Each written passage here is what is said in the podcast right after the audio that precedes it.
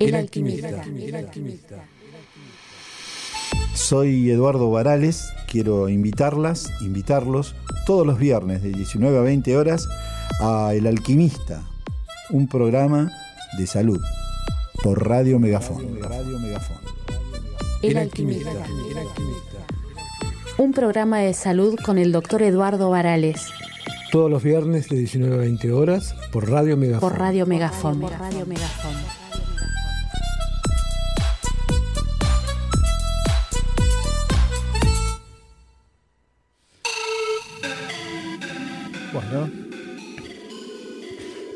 ¿Cómo les va? Bienvenidos, este, bienvenidas a este programa de salud eh, que se llama El Alquimista. Mi nombre es Eduardo Varales, yo soy médico, matrícula nacional 64627. Y ante todo siempre hacemos alguna aclaración. Eh, básicamente este programa sí trata de temas médicos, pero no significa una clase como nosotros tenemos en la universidad o como hemos tenido, eh, muy lejos de eso. Eh, pero tampoco es un, es un enfoque superficial, digamos, pseudomédico o pseudocientífico en conceptos, porque circula tanto en las redes, tanta información y algunas cosas no se sostienen. Entonces no es que vengamos a aclarar nada, simplemente hablar de una medicina que está cambiando, pero ¿y qué debe cambiar? Ahí, emitimos un juicio. Eh, tratamos al menos de comprender un poco más la vida, un poco más la salud y defender la salud siempre como un derecho. Siempre proponemos un tema y el tema de hoy es la salud mental, nuestra salud mental. ¿Cómo está la salud mental en nuestro país, en el mundo? Con esta globalización y demás. Pero claro, a veces de eso no se habla de nuestra salud mental. O se la ensalza, como aquella locura idealizada, ¿no?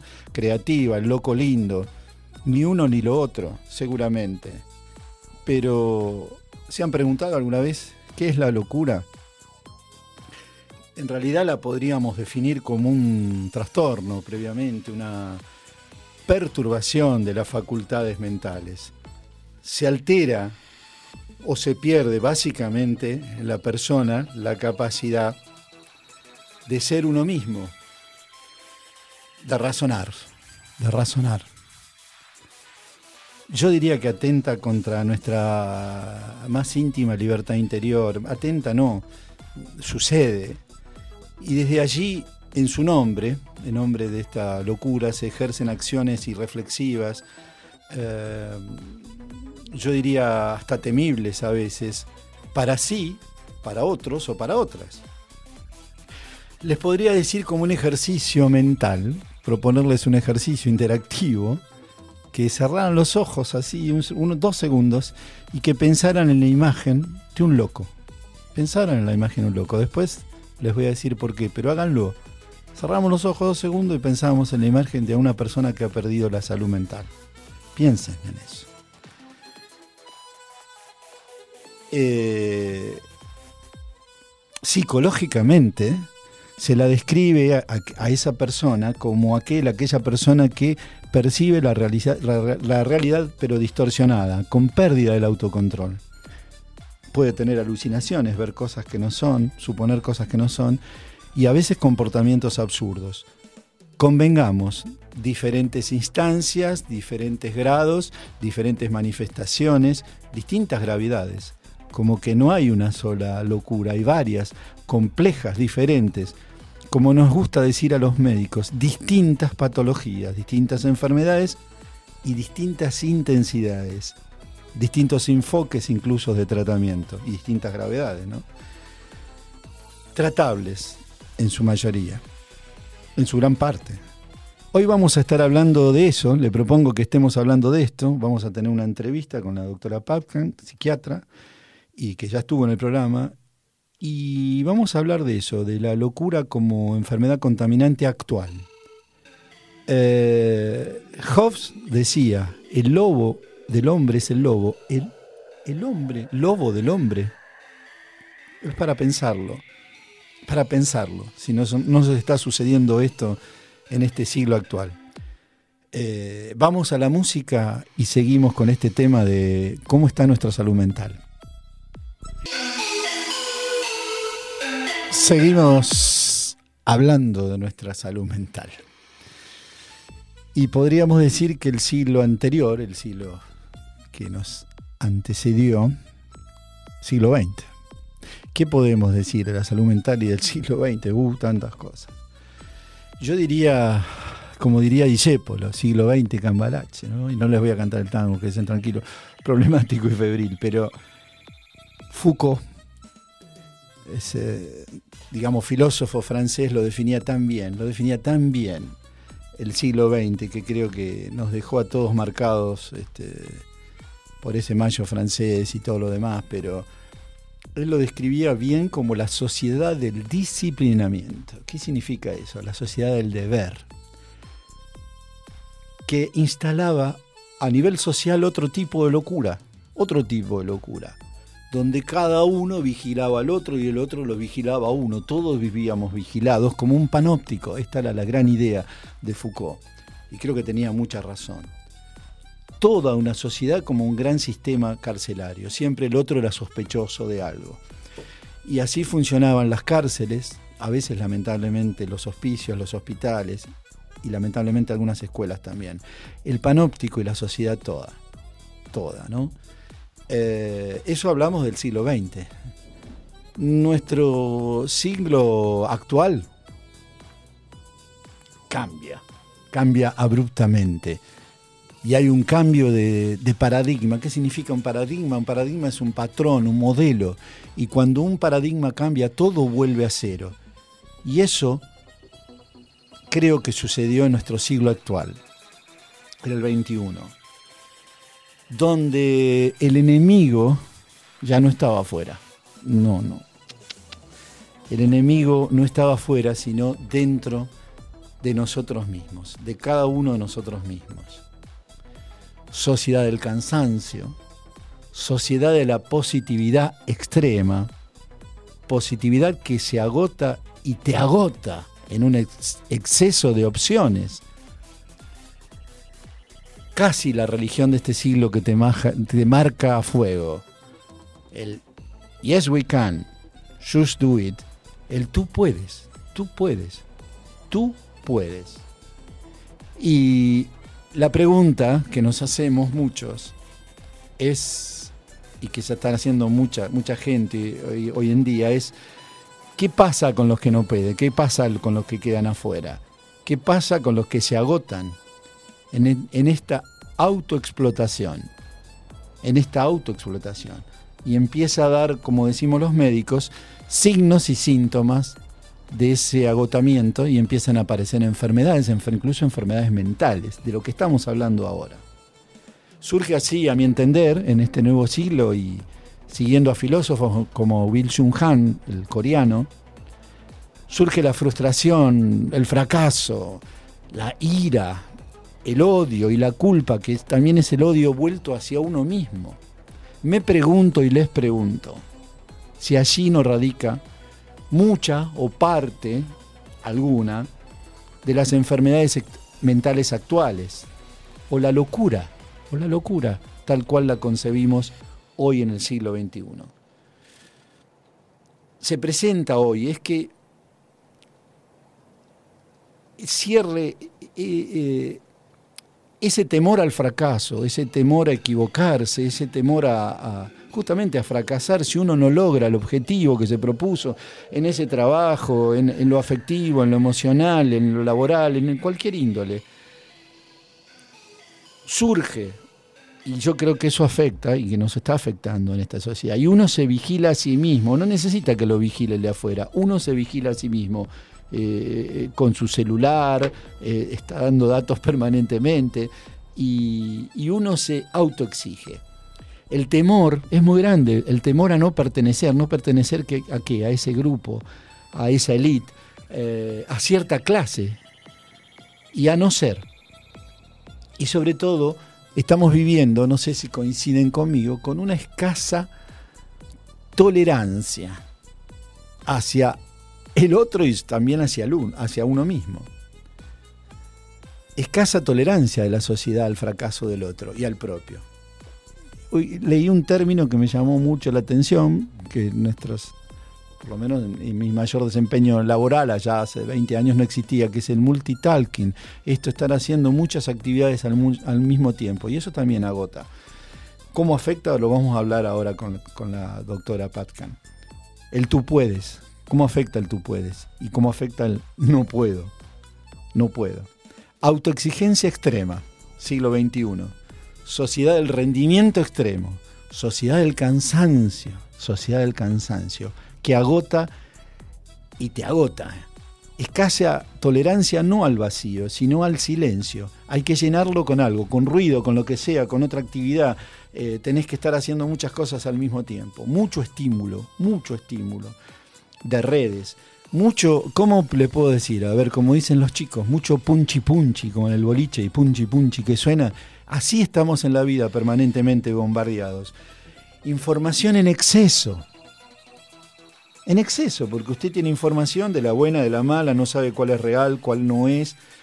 Puede darse cuenta de algunas maneras, pero a veces se agota. Y yo tengo una teoría que cuando hay mucha información hay mucha desinformación. Porque uno dice una cosa, otro dice otra. Bueno, hablan de la posverdad, del siglo de la posverdad. Y eso nos desorienta cada vez más. No quiero ser pesimista, porque ahí el doctor está diciendo pálida, y pálida. No, no, no quiero ser pesimista. En todo caso, soy un pesimista esperanzado. Esperanzado. Y por eso hacemos este tipo de programas. Pero dentro de este marco me pregunto, y les pregunto, si no está el marco perfecto para que surja la ansiedad y la depresión como las enfermedades mentales actuales de nuestro siglo. Básicas, esenciales. Quizás cuando yo le hice ese jueguito, que quizás usted participó, ¿no? Pero yo le hice dos minutos, dos minutos no, segundos, porque es así. Resumimos los minutos en segundos hoy en día. Yo les dije, piensen en, en un loco, y a ustedes inmediatamente se le vino a, la memoria posiblemente alguien que tenga un trastorno de ansiedad o un trastorno de depresión. Y está, no es tan mal que así sea porque son las enfermedades eh, del siglo. No se pensaba tanto en la ansiedad, sí en la depresión, pero son las enfermedades del siglo. Eh, bueno, nosotros vamos a ir a una interrupción, a una, a, un sigue con la música. Usted puede seguir este programa también por la música, porque tiene todo un correlato con lo que venimos hablando. Y vamos a, algo que nos tranquilice y nos baje la ansiedad un poquito. Este, vamos a un corte y volvemos en la tercer bloque con la entrevista con la doctora Silviana Patkan, psiquiatra. Sangre negra. Era de cordero la sangre de las primeras transfusiones y corría el rumor de que esa sangre hacía crecer lana en el cuerpo. En 1670 Europa prohibió las experiencias. Mucho tiempo después, hacia 1940, las investigaciones de Charles Drew aportaron técnicas nuevas para el procesamiento y almacenamiento del plasma. En mérito a sus hallazgos, que salvaron millones de vidas durante la Segunda Guerra Mundial, Drew fue el primer director del Banco de Sangre de la Cruz Roja en los Estados Unidos. Ocho meses duró en el cargo. En 1942, una orden militar prohibió que la sangre negra se mezclara con la sangre blanca en las transfusiones. ¿Sangre negra? ¿Sangre blanca? Esto es pura estupidez, dijo Drew, y se negó a discriminar la sangre. Él entendía del asunto. Era científico y era negro. Y entonces renunció o fue renunciado. La pequeña muerte. No nos da risa el amor cuando llega a lo más hondo de su viaje, a lo más alto de su vuelo. En lo más hondo, en lo más alto, nos arranca gemidos y quejidos, voces de dolor, aunque sea jubiloso dolor, lo que pensándolo bien nada tiene de raro, porque nacer es una alegría que duele. Pequeña muerte llaman en Francia a la culminación del abrazo, que rompiéndonos nos junta y perdiéndonos nos encuentra y acabándonos nos empieza. Pequeña muerte la llaman, pero grande, muy grande ha de ser, si matándonos nos nace. Eduardo Galeano. Eduardo Galeano. Eduardo Galeano.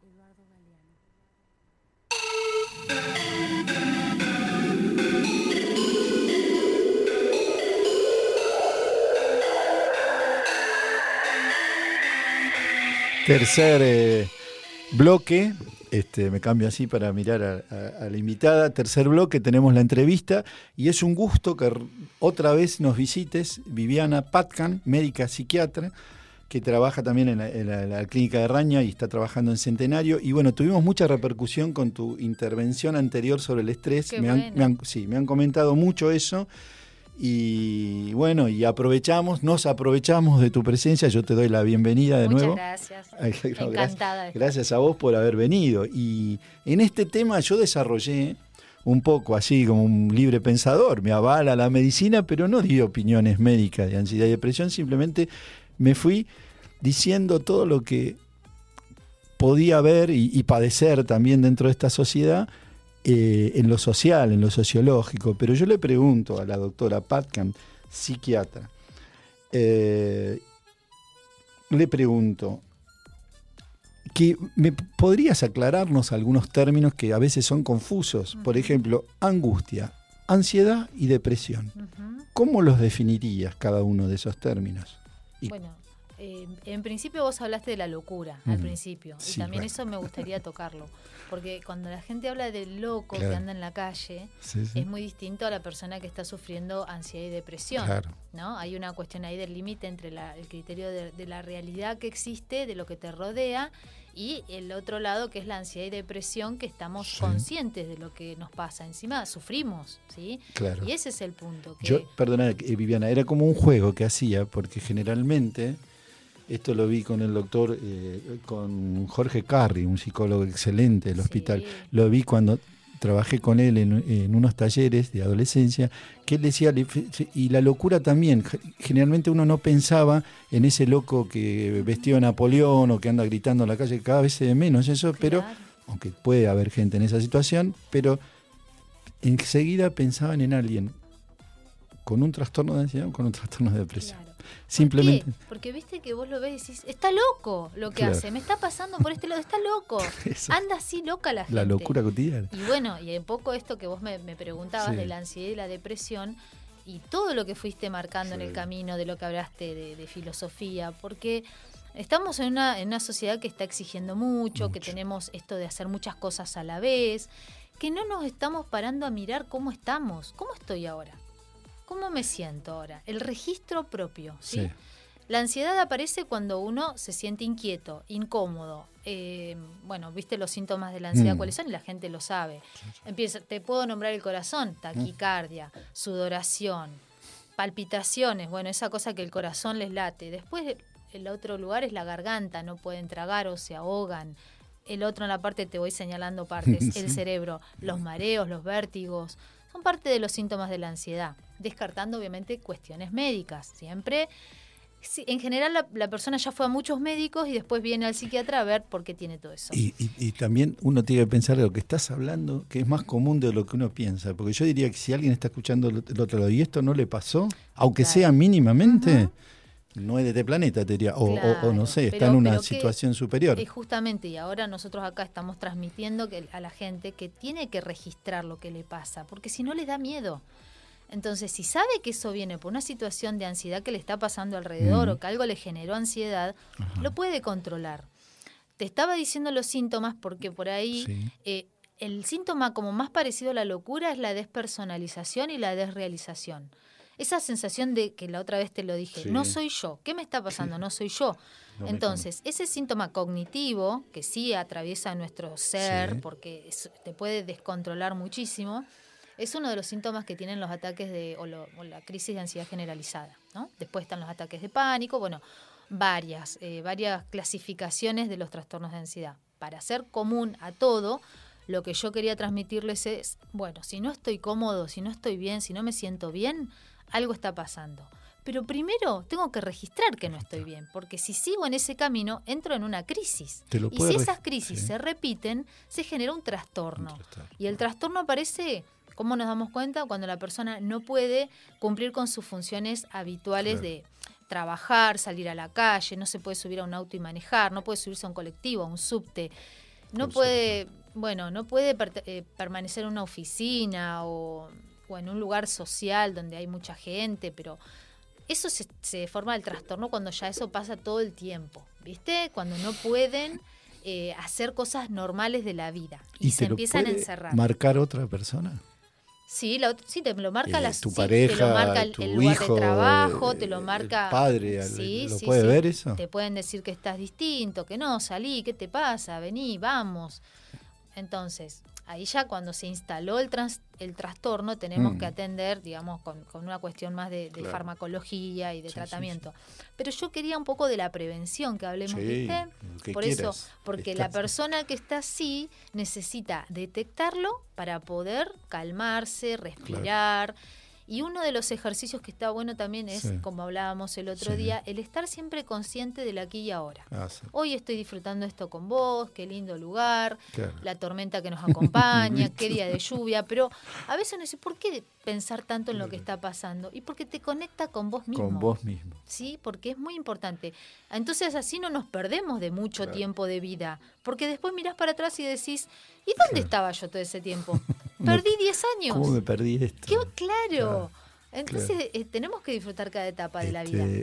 Cada chico, Claro. adolescente, adulto, adulto mayor, vive distintas las etapas de la vida y vive distintas las ansiedades y todo, Claro. porque habitualmente nos pasan cosas. Pero los chicos están viviendo como varias realidades. Yo, perdona que me centre en los chicos, es como que están jugando un jueguito acá, mirando la tele, escuchando música, que yo, con un pie así, está jugando con el perro. No sé, ¿cómo hace eso? ¿Eso no te dispersa? Y pareciera que venimos, eh, o sea, que vamos viendo otra generación, ¿viste? Sí. Que las generaciones van cambiando. Eso lo vamos a ver Mm. en- dentro de unos años, a ver cómo son como adultos. Mm, Yo no sé, yo creo que un, gran parte de lo que tenemos que aprender ahora es a, a ir adaptándonos y pero conscientemente de lo que nos está pasando, Claro. ¿sí? No No, desadaptándonos. no, no.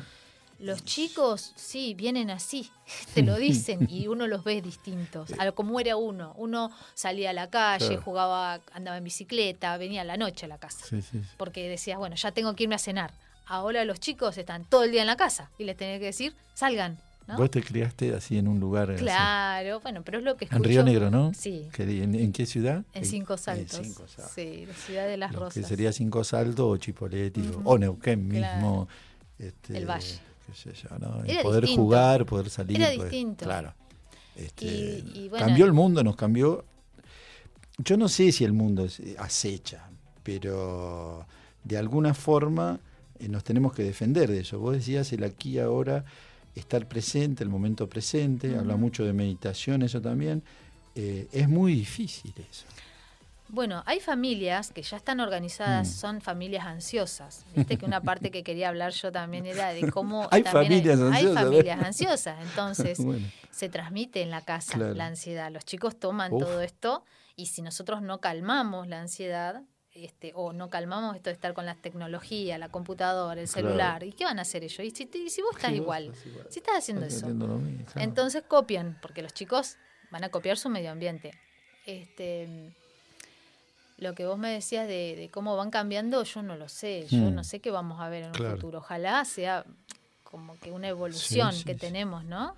Ojalá. Un tercio de, leí el otro día, un tercio de la juventud de Estados Unidos, poner juventud hasta 18, 20 años, tiene trastornos de ansiedad. Un tercio. Antes. Es un montón. Sí, pero cuando yo estudiaba medicina, eh, se hablaba de que un- muchos tenían TDAH. Era la, la- Claro. como la regla era que los chicos de- que eran dispersos o muy activos tenían trastorno de eh, Claro. déficit de atención con hiperactividad, se llama TDAH. Y eso fue una moda y se medicó mucho. Me acuerdo que yo estaba en el Hospital Gutiérrez y hacíamos algunas cuestiones de grupo porque se trabajaba mucho con grupos de adolescentes y de niños. Sí. Y eso era como la moda. Ujú. Previa a eso, yo escuché y nos enseñaron en salud mental en el hospital de clínicas Sí. que la enfermedad del siglo XXI iba a ser la depresión. era, ya estaba pronosticado. Con eso estoy ya diciendo mi edad más o menos. Pero, eh, o sea, hace muchos años ya se sabía Son que nuestra jóvenes, que pandemia decir, iba pero- a ser esta, ¿sí? Claro. Pero ¿qué pasa? Todo esto nos, nos vino como de- Claro. de, repente con toda la tecnología, con todo sí, lo, sí. lo nuevo, con, bueno, yo, eh, en realidad la salud, vos sabés, se trata de esto, del prevenir, de, de que la gente pueda vivir calidad de vida, que pueda ser feliz. Nosotros Sí. los médicos queremos que la gente esté sana, que, no venga el médico. O sea, queremos que, que estén viviendo la vida sanamente y por eso siempre les damos análisis y les decimos hagan ejercicio, Claro. eh, hagan comidas sanas, no vayan a comer chatarra, porque queremos que la, la persona viva bien y tenga. Pero cuando el sufrimiento es mental, Claro. Hoy le hice a, a una paciente una, una analogía, un- Sí. con una comparación, porque ella está con una licencia, con- sufrió muchísimo estrés y, y le dije, ¿sabes qué pasa? Vos no querías aceptar que estabas enferma porque no te fracturaste la cadera. Si vos estuvieras fracturado, Claro. ves, Ves tenés, algo. tenés algo concreto que duele, Claro. que tenés que ir a rehabilitación, que te, que te ven que estás con una, Sí, sí. con una muleta, que son meses, que es mucho tiempo. Sí. Bueno, lo mismo es en nuestro cerebro, una fractura mental. Cuando tenés una crisis, cuando tenés un evento, una pérdida, un duelo, una enfermedad como un trastorno de ansiedad. Mm. Qué fuerte lo que dijiste. Claro. Porque yo no escuché nunca ese término y me, me- creo que lo tendrías que acuñar y fractura mental. Sí, Dijiste, pero yo no sé si ustedes los se- psiquiatras hablan de eso, No, a mí me pegó. se me ocurrió fuerte. hoy cuando la escuché. Y cuando uno escucha a los pacientes aprende mucho también. ¿Y se arregla la fractura mental? Y ¿Podemos, sí, este, siempre va a quedar una cicatriz. Se puede, se puede arreglar y la cicatriz puede quedar. Claro. Pero depende también de mucho de la persona cómo Claro. trabaja para poder sanar. ¿Estás ¿sí? hablando en otros términos también de lo que sería el estrés postraumático, todo esto, o es otra cosa lo que estás diciendo? A ver si yo te seguí por eso. No, el estrés postraumático puede ser una causa de una de un quiebre mental, pero también puede serlo un diagnóstico de un cáncer, Claro. una, una situación de estar con una, una crisis familiar, Sí, sí, sí. eh, un estado de siempre estar bajo presión en un trabajo, años, o no darse eso. cuenta que no sos para eso. no ¿Por qué no podemos decir que no? No soy para eso, no me sirve eso, no me gusta, no quiero. Es que la sociedad no te deja decir que no, te, te pone flojo, por ejemplo, vos jugás al fútbol, el pibe juega bien, tiene un montón de presión, lo que sea, eh, no quiero jugar, no, no voy a pero dale, ¿qué, qué te pasa? ¿Qué sé yo? ¿Cómo vas a aflojar Mm. Te, ahora? te. Eh, te decís. presiona y encima no se ve la parte de ese sufrimiento. Lo que dijiste, vos, una fractura se ve, pero una Bueno. fractura mental, fractura, por decir este metafóricamente, pero eh, eso que te estás echando, ese miedo, ese- eso a lo mejor no lo ves o lo disimula la persona, porque está mal visto que eso se vea. Sí, y vos lo decís a nivel de la sociedad, pero miremos un poquito más adentro, puertas adentro, en nuestra Sí. casa. Cuando un chico sufre también violencia o, Mm. o esa cuestión de la hacelo, tenés que ser bueno, tenés que estudiar mucho, tenés que y lo presionan con muchas Mm. cuestiones de eh, obligaciones, sin el cariño y sin otras cosas que tienen que equilibrarse, Claro, el chico lo vive como un estrés. Absolutamente. Y también hay una, lo que te decía, un quiebre a veces. Sí. Y después, ¿por qué no quieren estar en esa casa o, o no quieren estar con los padres? Sí. Entonces, eh, bueno, un poco eh, hablando esto de que me decías de hoy de la depresión y la Mm. ansiedad, hablamos bastante de la, de la ansiedad al principio y la depresión es otro cuadro, ¿sí? Que es un poquito más complejo en cuanto a otros aspectos, porque en la depresión se afecta también el estado de ánimo, no solo la, o sea, la, la sensación de estar mal, como en la, en la ansiedad, que están mal, que se sienten mal con síntomas, sino que acá es una sensación de, de tristeza o de vacío, o, mm, o, bueno, a veces estas culpas, Sí, sí. o el- no poder constantemente, una voz interior que dice que te dice cosas feas, Claro. ¿sí? La voz de esa interior que hay que detectar y hay que tratar también Sí, sí, sí. y reconocer y después bueno cuestiones de eh, poco poca voluntad para hacer cosas entonces si uno también se va viendo distinto que uno no era así Hay- tiene que consultar Hay un tránsito entre esa angustia, esa ansiedad y la depresión. Es como un tren, digamos, te lleva, si vos no lo tratás, pas- es como un, un viaje. O es, y sí, o y se sí, se puede tornar la crónica lleva, vos. si la Claro. ansiedad puede llevar a la depresión, la ansiedad y la depresión son enfermedades comórbidas ¿cómo? sí así como la diabetes y la depresión Claro, o el ACV y la depresión, o el. Parkinson y la depresión. O sea, ¿qué pasa? El estado de ánimo, si uno está enfermo físicamente, Claro. se va a afectar siempre. claro. Entonces, la depresión a veces viene acompañada de una enfermedad médica Mm. Y otras veces es, como una cuestión de la historia que tuviste, de tu familia, que fue depresivo. Me interesa, alguien. le hago una pregunta a la doctora, pero muy, muy quizás personal. ¿Cómo se trata eso? Porque no tenés una enfermedad, siempre la enfermedad tiene una causa, pero esa persona que sufre otra cosa, un Parkinson y una depresión, Ujú. ¿qué, ¿cómo te orientas primero ahí? Es decir, ¿qué tratás? Y tratar La- las dos las cosas. dos cosas. Sí, las dos cosas.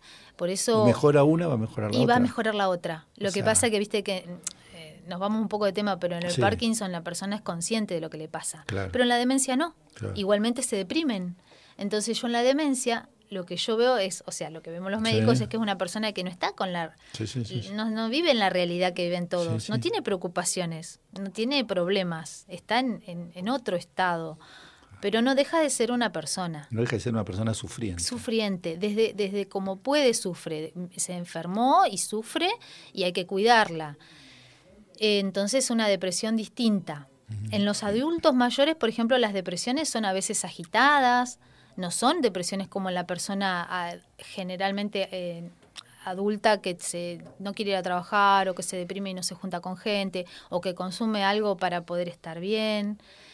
Eh, el adulto mayor es distinto, Claro. ¿sí? Y el niño también es distinto y el adolescente también. Así que ahí hay que prestar atención. ¿Cuál es en este momento el mensaje que les quiero dar? La persona que no se siente bien tiene que abrir los ojos, mirarse, observarse y decir, si no estoy bien, algo tengo que hacer. Si uno lo deja eso pasar, se va transformando en un estado crónico, Claro.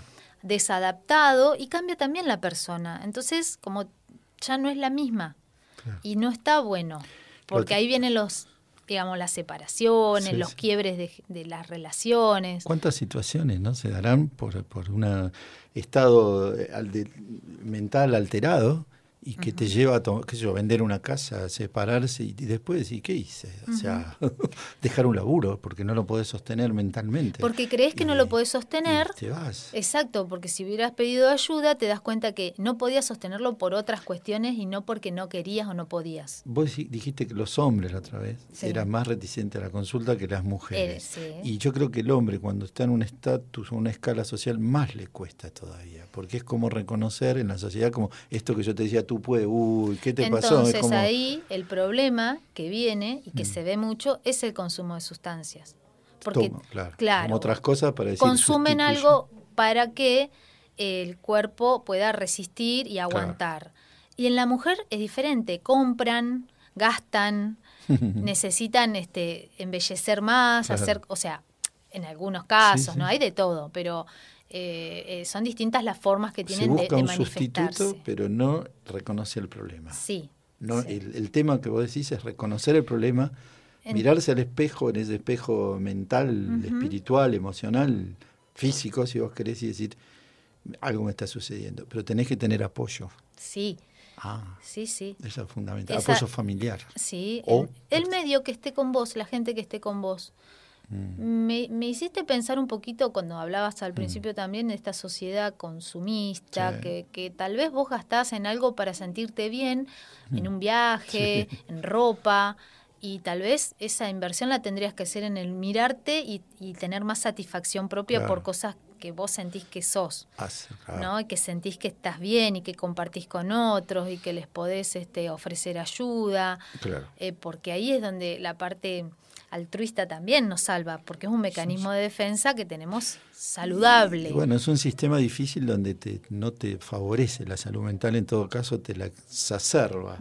Este, tenés que estar muy atento vos de lo que vas haciendo, pero el individualismo es muy fuerte y- la competencia es muy fuerte. Entonces siempre querés yo, este, ¿por qué se compró este auto? Este, ahora vas a ver, yo al vecino le voy a poner otro auto que le va a matar. Claro. Y nunca hay, porque no- O- termina con una O como camioneta también de, y- eh, en, en las redes sociales o vos tenés el celular y te van apareciendo, miraste una cosa y ya Sí. te van apareciendo ofertas y todo y te lo meten y te lo meten. Es, es como Claro.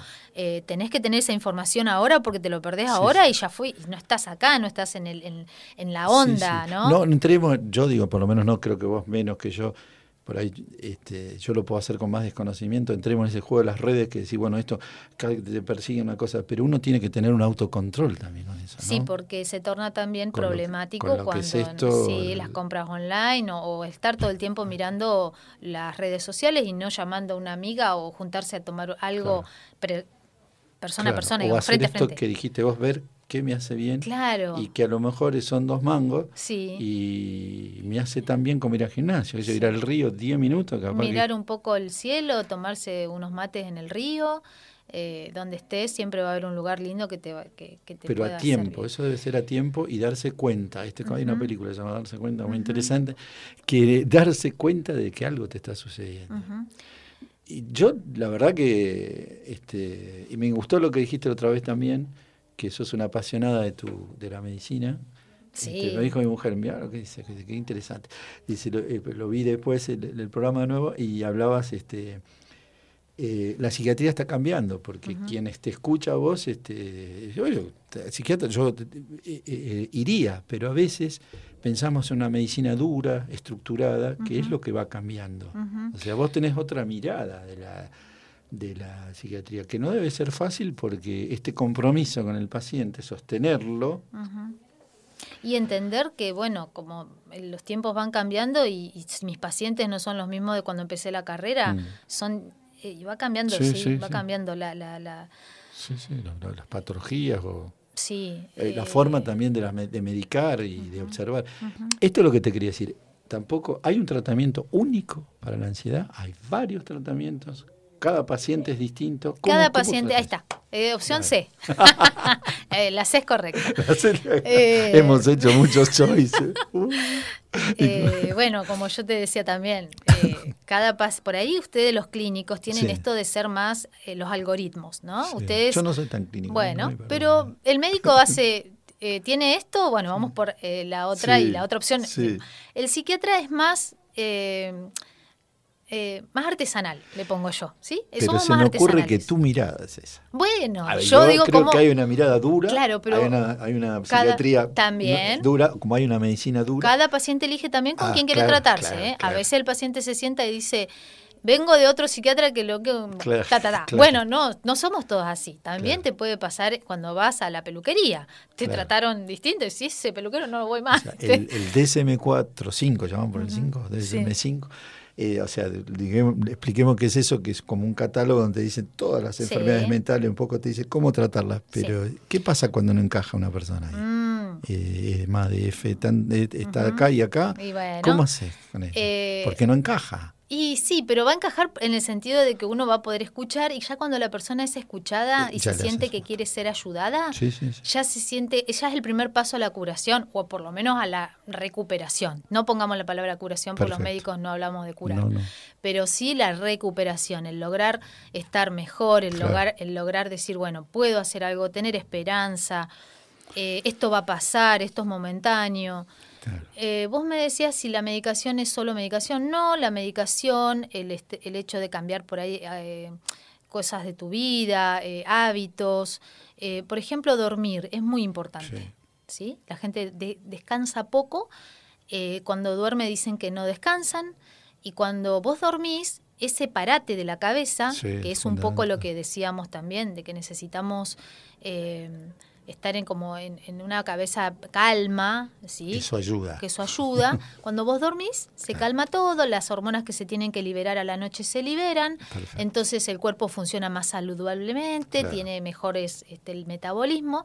Entonces, si una persona duerme bien, rinde más. Cognitivamente está mejor de humor, o sea, un humor más llevadero, si aunque sea malhumorado, Claro, si durmió bien no va a ser tan malhumorado. No. O Y- aprender a dormir a veces, Y la, la, siesta. que- alimentación, pero tampoco irse a los extremos, Claro. ¿viste? No es irse a los extremos, ir de a poco viendo que el paciente pueda tener hábitos saludables, que si hay una medicación que algo químico le va a hacer bien, no dude que eso le va a hacer bien porque se lo está dando un médico, Claro. que soy yo, que estudié, que no me puedo dedicar a una entrevista a explicarles Claro, de qué ¿por se qué trata la psicofarmacología, porque no, a veces no. te dicen, no, pero a ver, explíqueme. Ay, pará, me tengo que poner a ¿Qué me va a explicar las vidas esto? medias, todo, no, es muy difícil. Igualmente yo estoy sorprendido con lo que avanzó la psiquiatría, con lo que avanzó la oftalmología, o por ahí yo me quedé con otra imagen cuando empezaba Claro. a estudiar, hablamos de los 80, era otra historia, o los 70 mismo. Entonces yo creo que han avanzado mucho y que y a mí siempre me es grato hablar con colegas como, como vos que tienen esta apertura que no es solamente acá en la radio, sino con el paciente. Sí, yo no Obviamente no me va a hablar, pero fue un consultorio, digamos, eh, no digo abierto, pero quizás donde mandamos un mensaje. ¿Cuál sería tu mensaje, digamos, a los pacientes que estén atravesando una situación de ansiedad o de estrés? ¿Cuál sería tu mensaje, cortito? Pero, eh, pero ¿cuál sería tu mensaje como médico? El mensaje sería sentarse a observarse, o sea, observarse uno cómo está, cómo se siente, parar a ver cómo estoy, preguntarse. El preguntar es, el, la pregunta fue la que nos fue haciendo evolucionar también como seres humanos. ¿Por qué esto? ¿Qué pasó? ¿Por qué? Entonces nos preguntamos, ¿cómo estoy hoy? ¿Por qué estoy así? ¿Por qué reaccioné así? Ser conscientes, ¿sí? Porque estamos hablando del loco normal, o sea, del mm. loco neurótico, no del otro que ya vamos a hablar en algún otro ah, momento. Eh, alguna vez te voy a traer con eso para hablar sobre la ley de salud mental y hablar de los derechos del paciente. creo que me gustaría mucho que desarrolle ese tema. Mucho. Pero Entonces, el mensaje sería, eh, escuchando un poco lo que venía del programa, es eh, sabiendo dónde estamos, qué nos toca vivir hoy, que no vamos a cambiar la realidad, tenemos que auto-observarnos, ser más compasivos, ser más, eh, entendernos más, eh, no darnos con el, eh, ¿viste? el castigo. La de ese chico que Y decir que no, aprender a decir que no. ¿Sí? Eso es fundamental. Eso es fundamental. Como te decía, lo tendré ¿Quiere comprar? No, no quiero comprar. Pero bueno, también decirse uno. O lo que uno va tapando, con cosas. está consumiendo y piensa que se siente bien, está consumiendo y sabe que, está cada vez peor. Y vivir el aquí y ahora. Ese momento, esa de disfrutar este momento, del poder este estar conectado con el otro que nos toca tener al lado, con la, situación, con el trabajo, con lo que sea, la mascota, el hijo, lo que sea conectarse.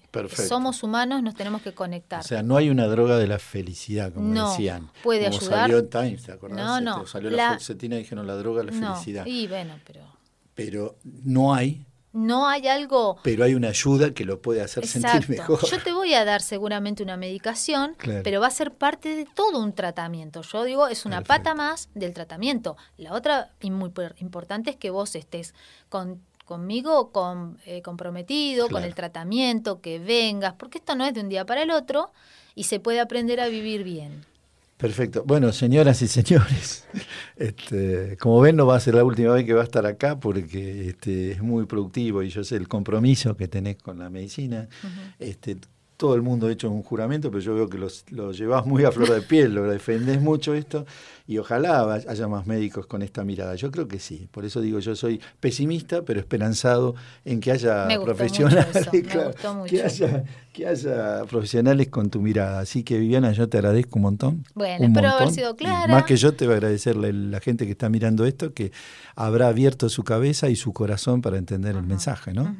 Así que, bueno, hasta la próxima, en un momento te vamos a volver a traer. Cuando quieras. Un orgullo para nosotros. Bueno. Quiero decir que estás en la Clínica Raña, hablamos, saludamos a la gente de Clínica Raña, que cumplió 50 años, 50 años, o sea, a Pablo Raña, a Andrea Raña, la gente del H, realmente nuestro saludo porque tienen profesionales como como Viviana, bueno, y, y es un gusto. Y lo, que hablamos te, agradezco y ojalá le haya servido, yo creo que sí, porque después yo leo los comentarios, muchos, muchos, los voy a pasar, este, muchos a favor porque nos abrimos de una manera distinta a la medicina. Y creo que el médico tiene que tener esta mirada que tenés vos, de mucho humanismo médico. Así que te agradezco. Bueno, Eduardo, muchas este, gracias. Hasta la próxima. Gracias a vos y bueno, vamos a un corte musical.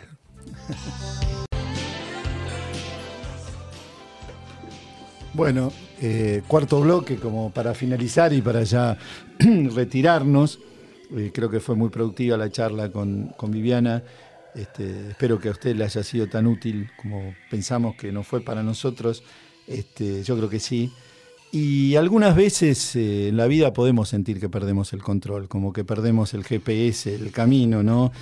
Y creo que esas emociones que estuvimos hablando, esos sentimientos que te juegan en contra, eh, esa permanente actitud de ocultar lo que te va pasando, de barrir abajo la alfombra y no te permitís el control, pero no el control remoto, perdés el control de, de tu vida. Y yo creo que a todos nos ha pasado alguna vez. Y avanzamos como podemos, pero la vida, a veces el cuerpo, la mente, el espíritu, esa unidad que somos, mente, cuerpo y espíritu, nos pasa factura, distrés, ansiedad, depresión. Eh, estuvimos hablando de eso, del estado de testigo, de saber decir que no, de la importancia del ejercicio, de comer adecuadamente, de saber de qué se trata, de no esconderse atrás de otras cosas y tratar de tener tu vida en, alerta, saber lo que te pasa y si te pasa algo, esto es lo más importante, pedir ayuda. Escuchar el cuerpo. Hoy hablamos de esto, todo el programa. ¿eh? Recordamos algunas frases. Ricordis, fíjese, ricordis es una palabra latina que quiere decir volver a pasar por el corazón, ¿no? y a veces recordamos cosas que nos hacen mal, pero tenemos que recordar que fundamentalmente nadie se salva solo. La posibilidad de que puedas pedir ayuda, esto es lo que estamos diciendo, al amigo, a la amiga, a tu pareja, al profesional, como Viviana, como estuvo acá, hay que pedir ayuda si uno siente alguna de estas cosas. Y como diría Spinoza, la única enfermedad es la tristeza. No son frases hechas, ¿eh? No son esas frases hechas, porque Aprendamos eso, que podemos pedir ayuda si lo necesitamos. Y de lo que nadie sabe, de lo, que es capaz un cuerpo. Y yo diría que de lo que nadie sabe, de que un cuerpo es capaz, una mente, cuerpo-mente, es capaz de enfermarnos y llevarnos a una situación de mucho compromiso y desestabilidad en todo sentido, también nadie sabe de lo que es capaz ese cuerpo en cuestiones de recomposición de ponernos bien y de recomponernos y volvernos a poner de nuevo en pie. De eso se trata, estuvimos hablando en El Alquimista, un programa de salud. Y hasta la semana que viene. Hasta la semana que viene.